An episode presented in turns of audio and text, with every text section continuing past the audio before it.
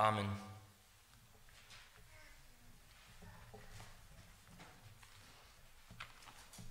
Jetzt wollen wir gemeinsam auf Gottes Wort hören, und zwar in der Apostelgeschichte, die Kapitel 17, die Verse 16 bis 34.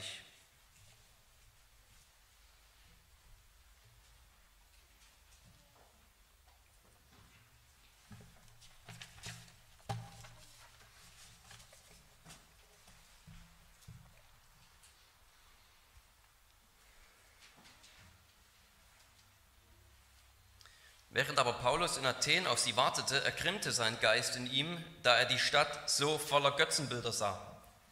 Er hatte nun in der Synagoge Unterredungen mit den Juden und den Gottesfürchtigen und auch täglich auf dem Marktplatz mit denen, die gerade dazu kamen. Aber etliche der epikureischen und der, auch der stoischen Philosophen maßen sich mit ihm. Manche sprachen, was will dieser Schwätzer wohl sagen? Andere aber, er scheint ein Verkündiger fremder Götter zu sein denn er verkündigte ihnen das Evangelium von Jesus und der Auferstehung. Und sie ergriffen ihn und führten ihn zum Areopag und sprachen, können wir erfahren, was das für eine neue Lehre ist, die von dir vorgetragen wird? Denn du bringst etwas Fremdartiges vor unsere Ohren. Deshalb wollen wir erfahren, was diese Dinge bedeuten sollen. Alle Athener nämlich und auch die dort lebenden Fremden vertrieben sich mit nichts anderem so gerne die Zeit, als damit etwas Neues zu sagen und zu hören. Da stellte sich Paulus in die Mitte des Areopags und sprach, ihr Männer von Athen, ich sehe, dass ihr in allem sehr auf die Verehrung von Gottheiten bedacht seid. Denn als ich umherging und eure Heiligtümer besichtigte, fand ich auch einen Altar, auf dem geschrieben stand, dem unbekannten Gott. Nun verkündige ich euch den, welchen ihr verehrt, ohne ihn zu kennen. Der Gott, der die Welt gemacht hat und alles, was darin ist, er der Herr des Himmels und der Erde ist, wohnt nicht in Tempeln, die von Händen gemacht sind. Er lässt sich auch nicht von Menschenhänden bedienen, als ob er etwas benötigen würde, da er doch selbst allen Leben und Odem und alles gibt. Und er hat uns aus einem Blut jedes Volk, hat aus einem Blut jedes Volk der Menschheit gemacht, dass sie auf dem ganzen Erdboden wohnen sollen und hat im Voraus verordnete Zeiten und die Grenzen ihres Wohnens bestimmt, damit sie den Herrn suchen sollten, ob sie ihn wohl umhertastend wahrnehmen und finden möchten. Und doch ist er ja jedem Einzelnen von uns nicht ferne. Denn in ihm leben, weben und sind wir, wie auch einige von euren Dichtern gesagt haben, denn auch wir sind von seinem Geschlecht. Da wir nun von göttlichem Geschlecht sind, dürfen wir nicht meinen, die Gottheit sei dem Gold oder Silber oder Stein gleich, einem Gebilde menschlicher Kunst und Erfindung. Nun hat zwar Gott die Zeiten der Unwissenheit, über die Zeiten der Unwissenheit hinweggesehen, jetzt aber gebietet er allen Menschen überall Buße zu tun, weil er einen Tag festgesetzt hat, an dem er den Erdkreis in Gerechtigkeit richten wird durch einen Mann, den er dazu bestimmt hat und den er für alle beglaubigte, indem er ihn aus den Toten auferweckt hat. Als sie aber von der Auferstehung der Toten hörten, spotteten die einen, die anderen aber sprachen, wir wollen dich darüber nochmals hören. Und so ging Paulus aus ihrer Mitte hinweg. Einige Männer aber schlossen sich ihm an und wurden gläubig, unter ihnen auch Dionysios, der ein Mitglied des Areopags war, und eine Frau namens Damaris und andere mit ihnen. Wort des lebendigen Gottes. Liebe Geschwister, ein neuer Gott, einen neuen Gott verkündigen, das war für Paulus keine Kleinigkeit. Das war für die Athener keine Kleinigkeit, wie wir hören werden. Und obwohl Paulus hier als erster christlicher Missionar seine Füße vielleicht nach Athen setzt und dort das Evangelium predigt. Und obwohl wir, könnte man in gewisser Weise sagen, doch im christlichen Westen leben, wo dieser Gott gar kein neuer Gott mehr ist und diese Lehre keine neuartige fremde Lehre, so, so sind wir allen und unser christliches Abendland diesem götzendienerischen, heidnischen Athen gar nicht so unähnlich. Ja, wir alle heute noch genauso und die Menschen hier in Deutschland genauso oder wo auch immer ihr vielleicht sonst herkommt, in euren Ländern, sind immer noch genauso im Götzendienst versunken und machen alles zu ihren Götzen. Und die Botschaft des einen wahren Gottes, der Himmel und Erde gemacht hat, und die Botschaft dieses einen Mannes, den er beglaubigt hat durch die Auferstehung von den Toten, ist immer noch so neu und fremdartig, denke ich. Ja, ich denke, wir müssen wieder ganz neu als Christen in Deutschland verstehen, was für ein Überraschungspotenzial der christliche Glaube hat. Vielleicht wirkt unsere Gesellschaft auf den ersten Blick auch irgendwie so pluralistisch, irgendwie so tolerant, wie, wie wir es von Athen denken. Und doch bei genauerem Hinsehen merken wir, wir stecken wie Paulus eigentlich in einer Situation, die ernst ist und die Einsatz erfordert, die uns aber nicht nur mit Gefahren konfrontiert, sondern gleichzeitig das Potenzial gibt, eine überraschende und neue, fremde, im besten Sinne fremde und neue Lehre zu, ver zu verkündigen. Und das wollen, wir, das wollen wir lernen, das wollen wir verstehen, wenn wir uns diesen Text jetzt hier genauer ansehen. Dass wir wieder neu selbst verwundert sind über diesen Gott, an den wir glauben und den wir wieder so dringend bekennen müssen unter uns und unter unseren Mitmenschen.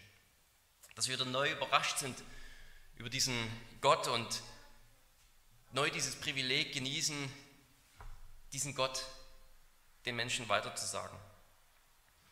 Und als erstes wollen wir uns darum ansehen, dass, dass diese Auseinandersetzung, die Paulus mit den Athenern hatte, alles andere als ein gemütliches Kaffeekränzchen war. Es war ein Strafprozess statt ein Stammtisch.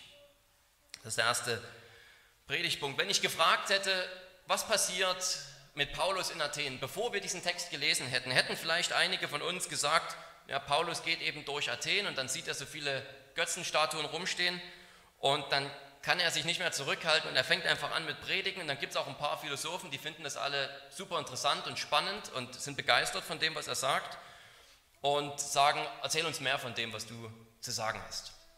Vielleicht wäre das ungefähr unsere, unser Verständnis gewesen. Und dann hätten wir darüber geredet, weil wir die ganzen ersten Verse vielleicht vernachlässigen, wie Paulus eben mit den Philosophen seiner Zeit umgehen kann, weil er sie auch alle kennt und so weiter. Und sozusagen anhand ihrer eigenen Philosophen diese Leute mit ihren eigenen Waffen schlagen will. Und so oder so ähnlich hätte vielleicht unsere Zusammenfassung ausgesehen, weil in unserem Kopf vielleicht ein sehr positives Bild von dieser Situation hier in Athen vorherrscht. Beinahe schon ein verklärtes Bild, wo wir die, die Situation, den Ernst der Lage, könnte man sagen, unterschätzen. Zuerst einmal ist es gar nicht so, dass Paulus sich freut, dass er sich die Hände reibt und denkt sich, jawohl, jetzt bin ich endlich mal nicht mehr unter irgendwelchen einfachen Bauern, jetzt bin ich mal bei den Geisteswissenschaftlern meiner Zeit, endlich mal ein paar richtige Denker, und er freut sich, sich endlich mit ihnen hinzusetzen und mal zu diskutieren, bis die Schwarte kracht. Wir lesen, dass er erregt ist, dass er provoziert ist, verärgert über das, was er sieht. Man könnte sagen, es ist ein religiöser Kulturschock für ihn.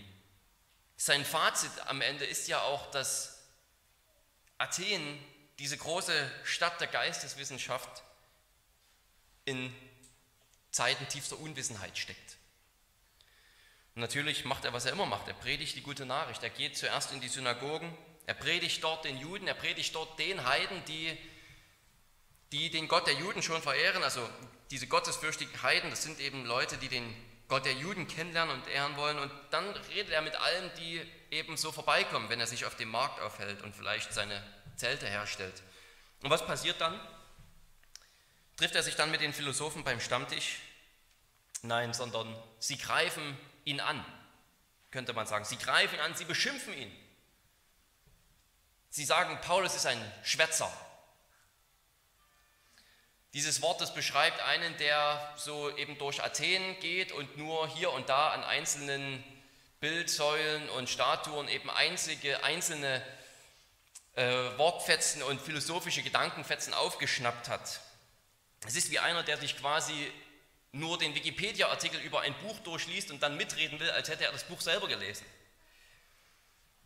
Er will mitreden, er hat seine Philosophie quasi nur aus Glückskeksen zusammengebastelt. Er ist ein drittklassischer Philosoph. Das ist der erste Eindruck, den die Philosophen von Paulus haben. Ein Schwätzer, der nicht wirklich weiß, wovon er redet. Ein Wichtigtuer. Und was machen sie? Sie ergreifen ihn und sie führen ihn zum Areopag. Es ist nicht so, dass sie eine tolle, spannende Diskussion aus dem Stegreif haben, wo Paulus erst mit einem diskutiert und dann kommt ein zweiter dazu, ein dritter und bevor man sich versieht, steht eine ganze Traube von Menschen um Paulus und er kann allen eben das Evangelium sagen, sondern sie halten ihn für einen Schwätzer, der eine neue fremde Lehre bringt. Also greifen sie ihn, nehmen ihn weg von diesem Marktplatz und führen ihn zum Areopag und das ist nicht nur irgendein Hügel in Athen, sondern es ist der Hügel, wo sich quasi der Gerichtshof Athens befand. Denn das ist wirklich hier mehr ein Strafprozess als ein Stammtisch. Dort sollen die Areopagiten sozusagen, die, die Richter, die dort getagt haben, darüber befinden, ob Paulus schuldig ist. Hat er eine strafbare Handlung begangen? Denn es war in Athen verboten, neue Götter zu verkündigen. Es war in Athen verboten, einfach eine ganz neue Religion zu etablieren. Vielleicht denken wir, es ist alles so liberal und so, so pluralistisch und tolerant. Die haben sowieso schon zig Götter. Was macht dann der eine Gott mehr? Aber es war in Athen rechtlich verboten, einfach etwas Neues zu machen. Das musste man dann beantragen und so weiter. Und darum ist dieser Vorwurf, du bringst etwas Neues, etwas Fremdartiges, in keiner Weise irgendwie etwas, was sie einfach spannend fanden, sondern wo sie zuerst einmal kritisch sind. Bringst du etwas, was Unordnung in unser Stadtgefüge, in unser Leben hineinbringt, wo ja Leben und Religion quasi verwoben sind? Der ganze Alltag war religiös. Einen neuen Gott zu bringen bedeutet, den Alltag umzukrempeln. Und er wird ausgefragt. Er stellt sich nicht einfach in die Mitte, weil er dort besser hört, sondern man muss sich so vorstellen, dass er in der Mitte stehen muss, weil jetzt die Leute ihn fragen, was er da verkündigt und er sich verteidigen muss. Können wir vielleicht erfahren, was das für Einsichten sind? Man könnte es sogar so übersetzen, dass man sagt, wir haben das Recht zu erfahren, was du sagst. Wir haben das Recht zu erfahren, was du lehrst, weil du neue Götter bringst. Und Lukas spottet dann natürlich leicht sogar über die Athener, weil sie sogar den ganzen Tag eh nichts anderes machen, als immer das Neueste zu hören. Eigentlich sind sie daran ja schon irgendwie interessiert, aber dennoch ist Paulus hier auf Glatteis. Viele Ausleger sind sich darin einig, dass Lukas hier ganz bewusst auf Sokrates anspielt. Der hat zwar schon Jahrhunderte vorher gelebt, aber Sokrates, der wurde in Athen zum Tode verurteilt unter genau diesem Vorwurf, dass er fremde, neue Götter verkündigt. Das war der Vorwurf gegen Sokrates. Und jetzt hier in einer Zeit, in der Lukas Leser natürlich alle auch mit der Geschichte des Sokrates vertraut sind, sagt der Paulus, steht da, verkündigt eine fremde Lehre, das der vor, fremde neue Götter. Ob, Paulus, ob für Paulus Lebensgefahr bestand, ob wirklich da eine reale Gefahr für die Todesstrafe war, das weiß ich nicht ganz genau, aber zumindest ist die Lage sehr ernst und es wäre eben nicht das erste Mal, dass in Athen einer zum Tod verurteilt wird für seine fremdartige Neulehre. Wir dürfen also keine verklärte Sicht dieser gemütlichen dieser Diskussion haben, als wäre es eine gemütliche Diskussion. Und vielleicht übertragen wir das dann auch irgendwie unterbewusst so auf unsere eigenen Mitmenschen. Athen ist eben irgendwie tolerant, aber Athen hat eben auch seine Grenzen. Vielleicht denken wir, wir leben doch in einer postmodernen Gesellschaft, in der rein theoretisch ja irgendwie alles möglich ist. Aber ich denke, jedem ist mittlerweile klar, dass der tolerante Postmodernismus alles andere als tolerant ist gegenüber denen, die den Postmodernismus ablehnen, gegenüber denen, die sagen, es gibt einen Gott, es gibt eine Wahrheit. Es gibt nur einen wahren Weg.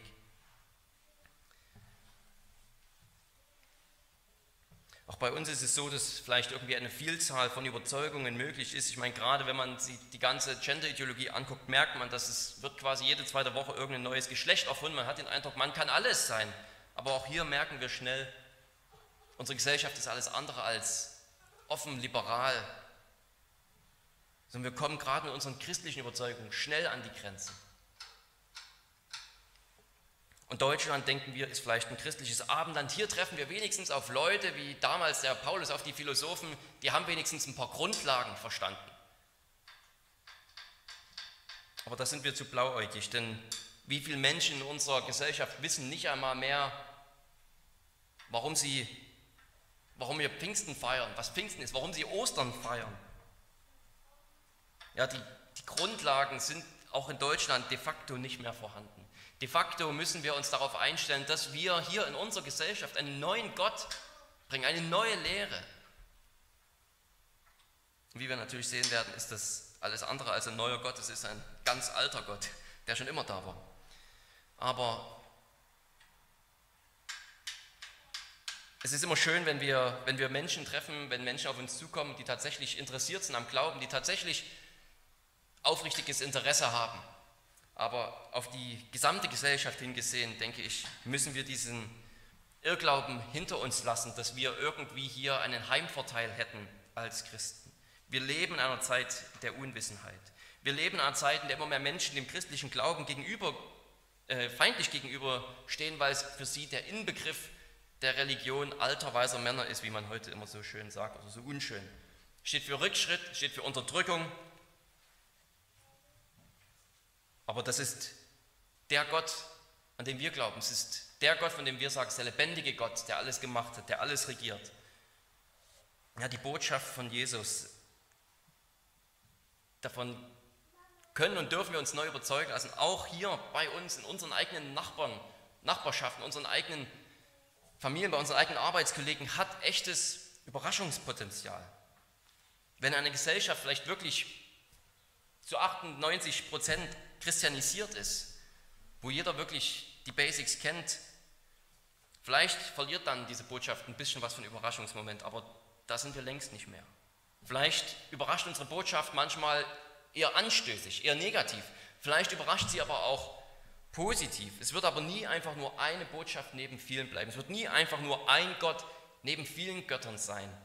Eine Option, dein Leben zu führen, neben vielen anderen Optionen. Es wird immer eine sein, die alles andere auf den Kopf stellt und die eben nicht weniger fordert, als dass wir umkehren von den alten Wegen und Buße tun und dieses neue Leben mit diesem neuen Gott anfangen.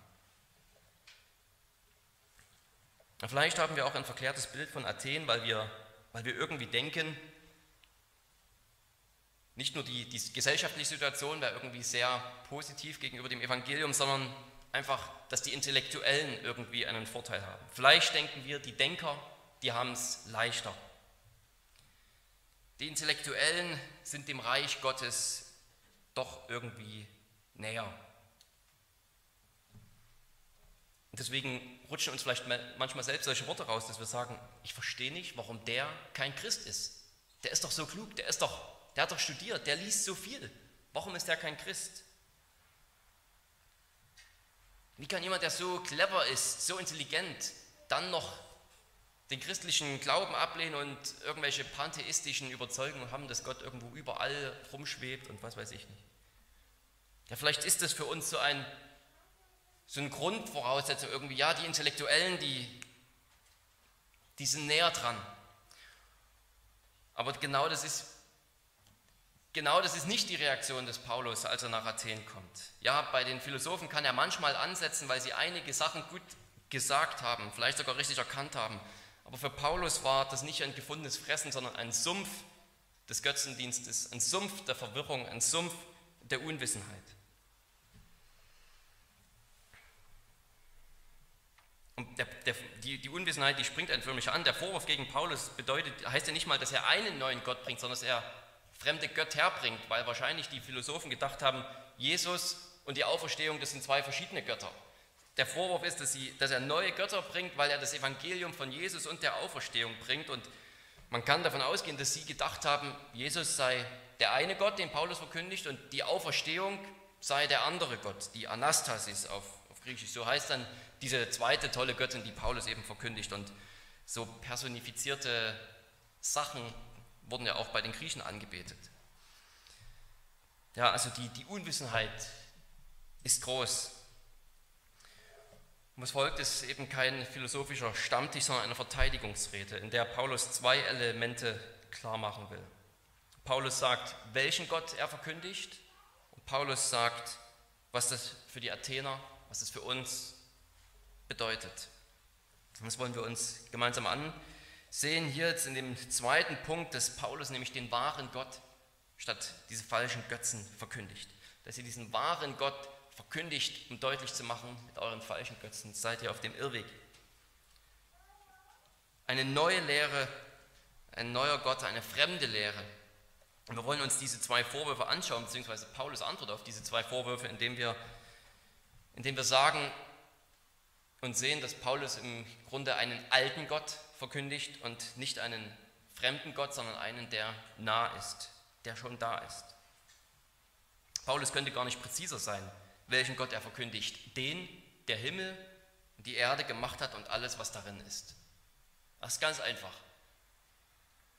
Den Gott, der alles gemacht hat, was nicht Gott ist. Eure ganzen Götzen sind nichts dagegen. Welcher Gott könnte älter sein als der Gott, der alles gemacht hat, weil er vor allem war, weil alles nur von ihm kommt. Alles ist von ihm geschaffen.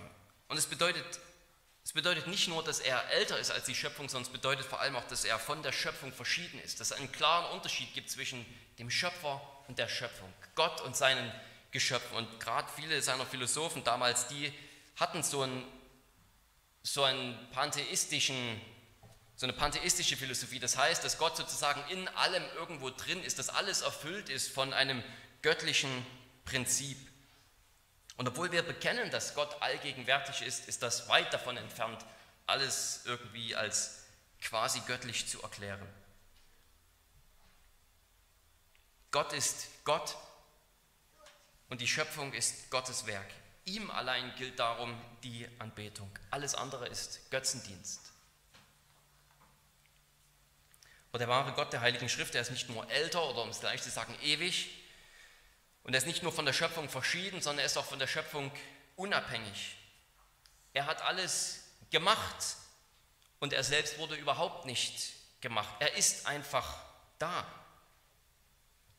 Ja, wenn wir manchmal sagen, dass wenn wir das manchmal als eine Art Gottesbeweis benutzen, dass es Gott geben muss, weil irgendjemand muss ja alles geschafft haben, dann kriegen wir die Antwort von den Kritikern, ja, aber wer hat dann Gott gemacht? Aber das ist eine unlogische, falsche Antwort, denn genau das ist der Punkt. Gott ist gerade Gott, weil ihn keiner gemacht hat.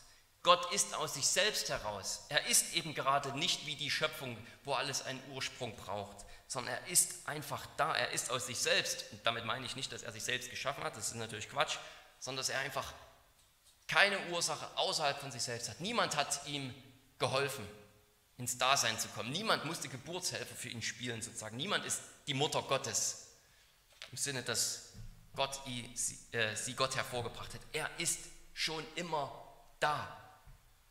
Er ist Gott, der Gott des Lebens, der Schöpfer aller Dinge.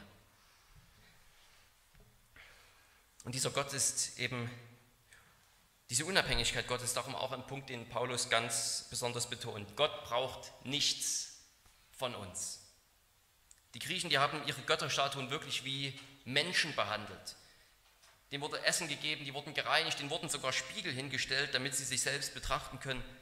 Der wahre Gott braucht nichts von diesem Quatsch. Er hat die Welt nicht geschaffen, weil er was brauchte, weil ihm was fehlte, sondern er hat sie geschaffen aus seinem Überfluss heraus. Er war auch vor der Erschaffung der Welt der vollkommene Gott, der das Leben in sich selbst hat, in seiner ganzen Fülle und Glückseligkeit. Und er gibt allem das Leben und den Atem. Was kann grundlegender sein, als das, dass Gott uns den Atem schenkt? Gott sorgt nicht nur dafür, dass wir nächste Woche essen können. Gott sorgt nicht nur irgendwie in seinen Plänen dafür, dass wir mindestens ein bestimmtes Alter erreichen, das er festgesetzt hat, sondern Er sorgt dafür, dass ich in der nächsten Minute noch atmen kann. Das ist der Gott, den wir verkündigen, an den wir glauben. Und aus diesem Glauben heraus kritisiert Paulus dann den Götzendienst der Athener. Wenn Gott alles gemacht hat, wie können wir auf diese irrsinnige Idee kommen, irgendwie selbst wiederum Gott machen zu wollen aus diesen Dingen? Wenn schon wir Menschen, die wir ja viel komplexer sind als Holz und Gold, seine Geschöpfe sind, wie können wir zu der Schlussfolgerung kommen, dass wir wiederum Holz und Gold zu Göttern machen können? Dass wir irgendwie daraus Statuen bauen können,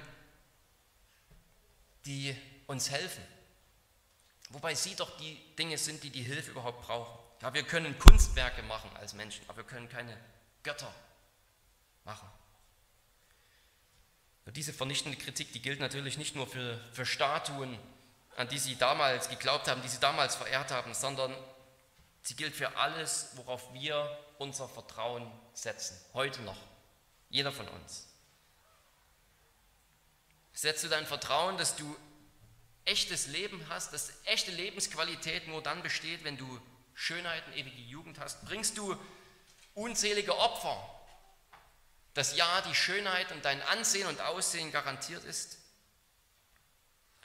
Welche Opfer bringen wir, dass wir nur genug Geld haben?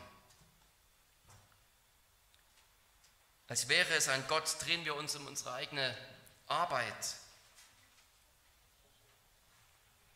Welche Opfer bringen wir dafür, dass wir nur genügend Genuss haben? Wie viele Beziehungen werden dafür sozusagen geopfert? dass wir mehr von diesen Dingen haben. Geld, Genuss, Sicherheit. Versprechen wir uns von diesen Dingen den Himmel auf Erden? Dann haben wir nicht verstanden, wer dieser Gott ist. Ja, dann haben wir Gott genauso dressiert wie die Athener damals, indem sie Statuen gemacht haben.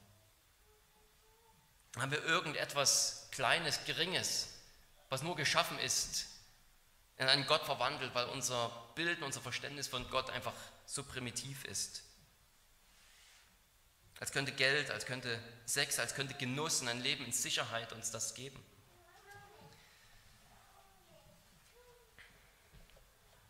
Ja, der wahre Gott ist eben der Gott, der über der Schöpfung steht, der souverän über ihr herrscht, der mit ihr machen kann, was ihm gefällt, der Zeiten festsetzt, dass Nationen aufsteigen und wieder fallen, wie es ihm gefällt. Und das zweite Element, was Paulus betont, ist, dass Gott ganz nah ist. Hier nimmt Paulus einen, An, äh, einen Altar für einen unbekannten Gott als Anlass für seine Rede. Und er will damit nicht sagen, dass die Athener eigentlich den richtigen Gott schon verehren, nur wissen sie noch gar nicht so viel darüber, sondern er sagt ja, ihr kennt diesen Gott gerade nicht. Ja, die führen ein paar verehrungshafte Riten an diesem Altar durch, aber sie kennen ihn ja gerade nicht. Diesen Gott muss er ihnen ja verkündigen. Ja, sie haben einen Sinn für Gott vielleicht. Ja, sie merken irgendwie, diese Götter, die wir haben, das war es vielleicht noch nicht. Da ist noch irgendwas. Und dann ist da doch so ein klaffendes schwarzes Loch an Unwissenheit. Sie kennen ihn nicht wirklich. Gottes Wirken in der Welt kann nicht verleugnet werden. Er ist eben da. Und dennoch versuchen wir Menschen ja gerade diese Erkenntnis zu unterdrücken. Wir wollen ja gerade diesen Gott gleichzeitig, obwohl wir ihn nicht verleugnen können, nicht haben. Gott hat die Welt aber so geschaffen, so geführt, indem er selbst ganze Nationen aufsteigen und fallen lässt, sagt Paulus, damit sie ihn suchen. Er ist nah, unser Gewissen bezeugt es. Paulus predigt ja auch das Gleiche quasi in Römer 1. Ja, Gottes Kraft, Gottes Dasein, sein Wesen lässt sich nicht leugnen. Aber sagt er in Römer 1, dass die Philosophen das schon alles ganz gut erkannt haben? Nein, dort sind alle Menschen einfach genau gleich, dass sie Götzendiener sind, dass sie diese Erkenntnis Gottes verdrehen, pervertieren und am Ende irgendwelche Tiere anbeten und den Menschen und völlig auf Abwege kommen. Ja, Gott ist nah, Gott hat es so gemacht, hat sich so in der Schöpfung bezeugt, dass wir ihn suchen, dass wir ihn vielleicht finden mögen. Und doch hat Paulus diese Formulierung hier so, so offen gewählt. Paulus sagt nicht, ja, dass wir eine besonders hohe Erfolgschance haben, diesen Gott zu finden, wenn wir uns selber auf die Wege machen, sondern Paulus sagt, ob sie ihn vielleicht umhertastend irgendwie wahrnehmen möchten. Viel offener, viel unwahrscheinlicher kann man es quasi gar nicht mehr ausdrücken. Und es ist gerade nicht so, dass Gott nicht nah wäre, das sagt er ja. Wir tasten herum, obwohl er nah ist. Wir finden ihn nicht, obwohl er doch da ist. Das Problem ist eben unsere Blindheit. Paulus sagt, dass wir umhertasten, um vielleicht irgendwie Gott zu erfassen. Und das ist natürlich eine wunderbare, ja, ironische Formulierung, dass, dass ausgerechnet im großen Athen der Dichter und Denker, die durch Gespräche und einfach durch Nachdenken sich Gott erschließen wollen, diese Menschen am Ende nur herumtasten, herumkrapschen können, wie ein Blinder, der seinen Weg nicht sieht, der sich nur vorfühlen kann. Ja, wie primitiv sozusagen sind wir Menschen, obwohl wir doch denken, ja, wir sind so klug. Ja, und gerade für die Kinder, die Kinder, die können sich das äh, ganz gut vorstellen, was das bedeutet. Es ist wie wenn man blinde Kuh spielt oder Topf schlagen.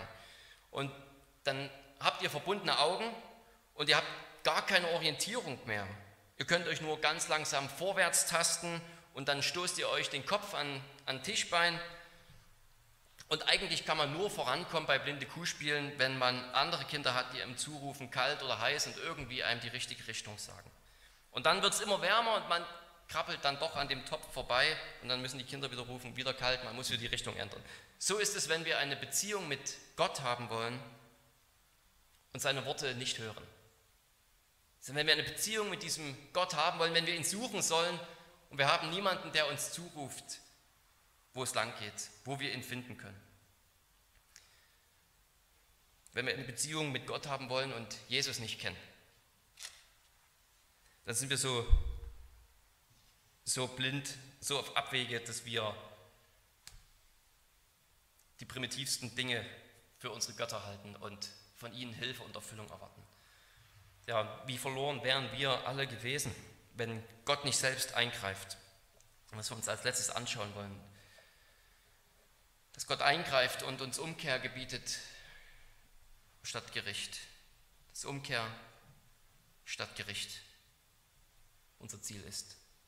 Paulus hat Nerven, das muss man ihm lassen. Er geht hier in die, er geht in die größte intellektuelle Metropole der damaligen Welt. Und er reibt diesen Intellektuellen nicht nur unter die Nase, dass sie Gott nicht kennen, der das alles hier gemacht hat. Er sagt auch, dass diese Denker nur im Dunkeln herumkrapschen, um irgendwie irgendwas vielleicht zu finden. Abschließend sagt er noch, dass all diese intellektuellen Bemühungen dieser, dieser griechischen Denker, die hier seit Jahrhunderten am Werk sind, die Zeiten der Unwissenheit sind und Gott hat das übersehen. Ihr habt euch so viel Mühe gegeben mit eurem Denken und Gott hat diese Zeiten der Unwissenheit übersehen, diesen ganzen Götzendienst, in dem ihr da gelandet seid, diesen ganzen Mist, den hält er nicht gegen euch. Er hätte schon längst zum Gericht eingreifen können. Aber er hat es bis jetzt noch nicht getan. Er schaut darüber hinweg und gebietet euch jetzt dafür, Buße zu tun.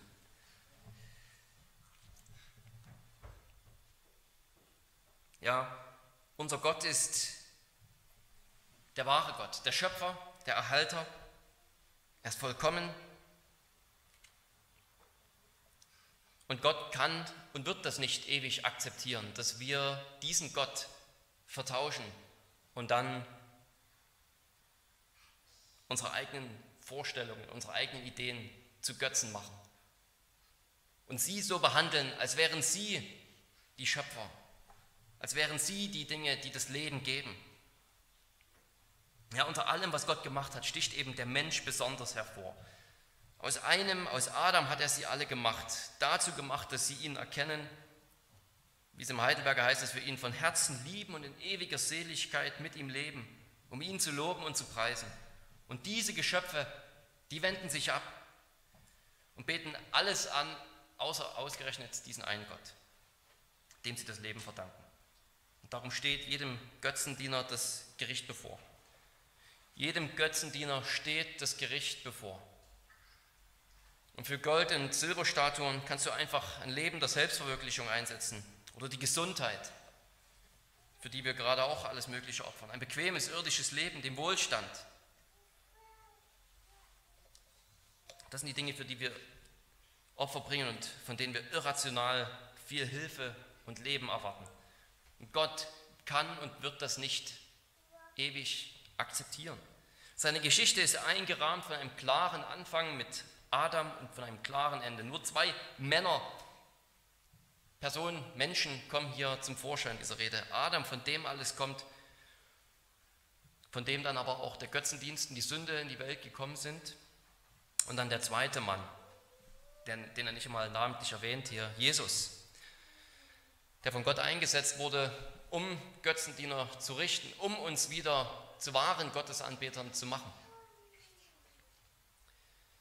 Ja, das Gute ist aber, dass dieser zweite Mann, den er auferweckt hat, um zu richten, nicht nur ein Richter ist. Denn wir können doch fragen, wenn er ihn auferweckt hat, warum war er überhaupt tot? Weil er gestorben ist für unsere Sünden.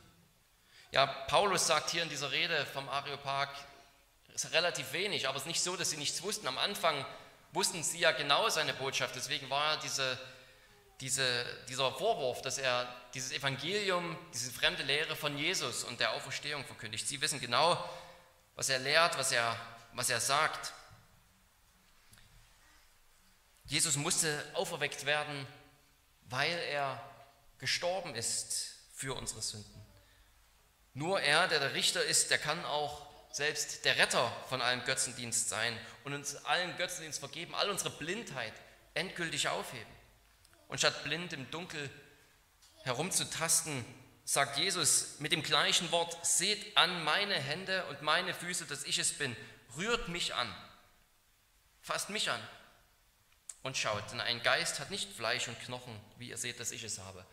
Jesus benutzt dieses gleiche Wort und statt eben im Dunkeln herumzufassen und auf Abwege zu geraten, weil wir in unserer Blindheit Gott nicht können, der mitten vor uns ist, fordert er seinen Jünger auf und sagt, fasst mich an.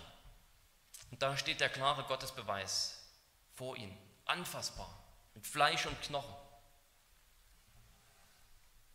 Ja, Jesu Leben, Jesu Auferstehung ist der beste Gottesbeweis von allen. Wir können diese mathematischen, philosophischen auch gebrauchen unseren Gesprächen und so weiter und so fort. Aber was überzeugt mehr, als wenn wir sehen, wie Jesus gelebt hat, was er gesagt hat, was er getan hat, wie er gestorben ist, warum er gestorben ist und dass er auferstanden ist. Was überzeugt mehr? Wo lernen wir Gott besser kennen, als wenn wir das Evangelium lesen und erkennen, so ist also Gott.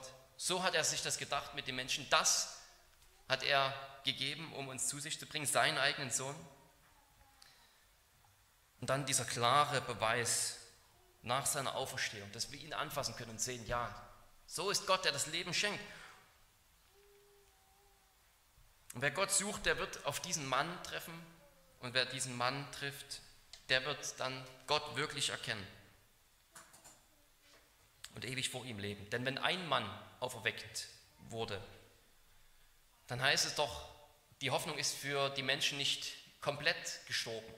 Wenn ein Mensch auferstehen kann, dann muss es doch möglich sein, dass auch noch mehr Menschen auferstehen können. Und so ist es auch. Das ist doch die Botschaft, dass wir auch wie Jesus, mit Jesus auferstehen und leben dürfen.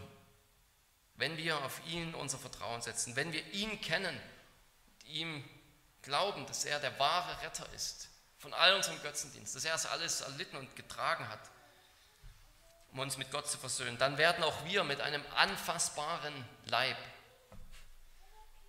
in Gottes Herrlichkeit sein. Und eins ist dabei entscheidend. Dieser eine wichtige Aufruf, den Paulus hier an die Athener bringt und an uns heute, dass wir nämlich Buße tun. Und das heißt nichts anderes, als dass wir erkennen, dass wir auf Abwegen waren, auf Irrwegen, dass wir selbst im Dunkeln rumgetastet haben, auch wenn wir uns vielleicht für ganz intellektuell und klug hielten. Und vielleicht selbst als, ja, selbst als Christen brauchen wir diese Ermahnung immer wieder neu, dass wir die Abwege lassen und die, die, den Götzendienst beiseite lassen und uns auf unseren Gott konzentrieren und ausrichten, der alles gemacht hat.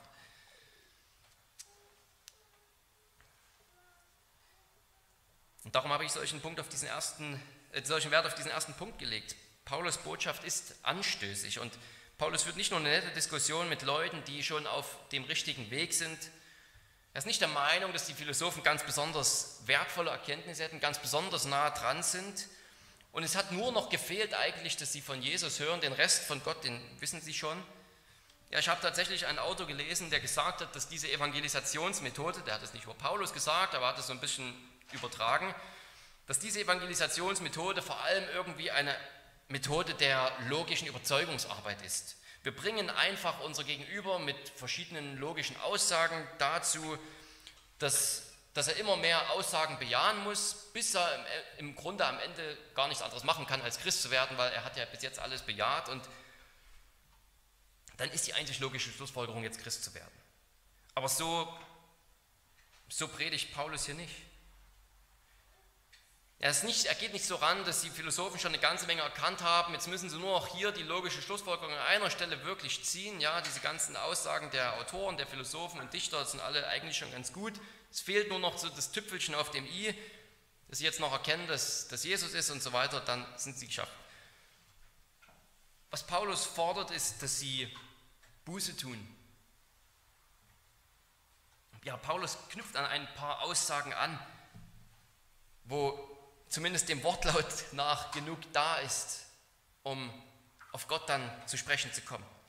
Aber was er bringt, ist ein komplett neues Leben. Buße zu tun heißt, die Lebensrichtung zu ändern. Es ist nicht nur eine neue, bessere Philosophie. Es ist nicht nur eine neue, bessere Option, sondern es ist ein neues Leben. Und es ist ein neues Leben, das wir haben. Es ist ein neues Leben, das ihr verkündigt, dass ihr weiter sagen dürft. Nicht einfach nur das Bejahen von drei Wahrheiten und dann ist alles in Butter, sondern es, ist, es bedeutet, den wahren Gott kennenzulernen und zu merken, ich war auf dem Holzweg bisher.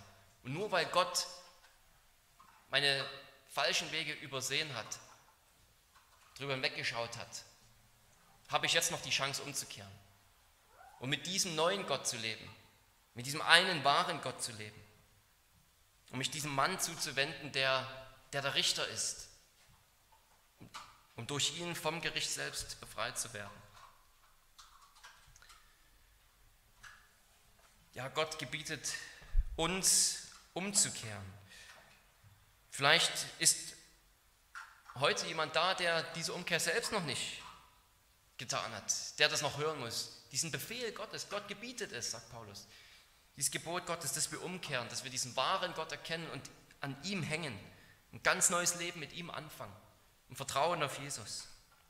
Und natürlich für uns Christen ist das immer wieder genauso wichtig, zu hören einerseits, dass wir unsere Sünden bereuen müssen, unser, unsere götzendienerischen Hang, der immer noch in uns ist, irgendwie bereuen müssen, hinter uns lassen müssen.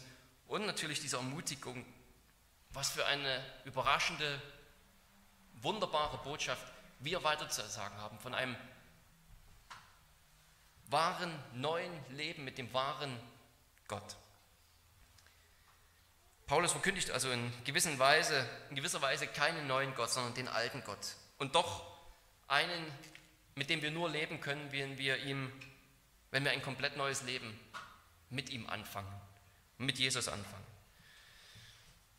Lasst uns also unsere alten Götzen ablegen, lasst uns uns neu prüfen und umkehren und dem wahren Gott folgen und seinem Sohn Jesus Christus.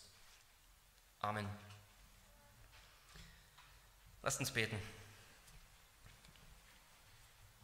Allmächtiger Gott, barmherziger Vater, wir, wir staunen darüber, wie du bist, Herr. Nicht nur können wir und haben wir neu begriffen, was für ein erhabenes Wesen du bist, sondern wir haben auch ganz neu verstanden, wie geduldig du bist, Herr. Wie schlimm ist diese Gotteslästerung doch in deinen Augen? Wie schlimm ist die, der Götzendienst, auf dem sich die Menschen seit dem sich die Menschen seit Jahrhunderten, seit Jahrtausenden verschrieben haben und du hast so lange darüber hinweggeschaut, so lange das Gericht noch nicht gebracht. Was für ein geduldiger Gott bist du, der du diese höchste Majestätsbeleidigung gegen dich selbst die ganze Zeit in Kauf nimmst, Herr. Aber du wirst es nicht ewig tun und wir, wir bekennen, wir berühmen dich dafür, dass du in Gerechtigkeit richten wirst durch Jesus. Wir danken dir, dass du ihn uns geschenkt hast, dass wir in ihm das Leben haben, mit ihm das Leben haben in Ewigkeit. Stärke unseren Glauben und gib denen unter uns, die diesen Glauben noch nicht haben, genau dieses Vertrauen, diese Erkenntnis des einen wahren Gottes, der den Himmel und die Erde gemacht hat und alles, was darin ist. Amen.